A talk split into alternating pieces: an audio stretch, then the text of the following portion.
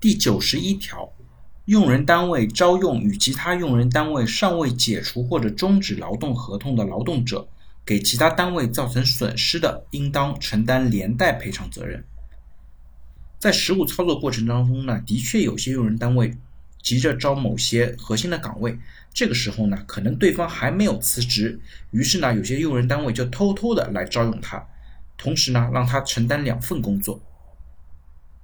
如果这样的招聘给对方的单位造成损失的话，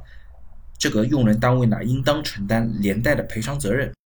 同时呢，我们也建议用人单位在招用劳动者的时候，应当审查当前用人单位出具的解除或者终止劳动合同证明，并且呢，要向劳动者了解是否和前单位签署过竞业限制的协议，并且呢，是否在履行竞业限制的义务。通过类似一系列的方式来避免本单位承担更多的法律风险。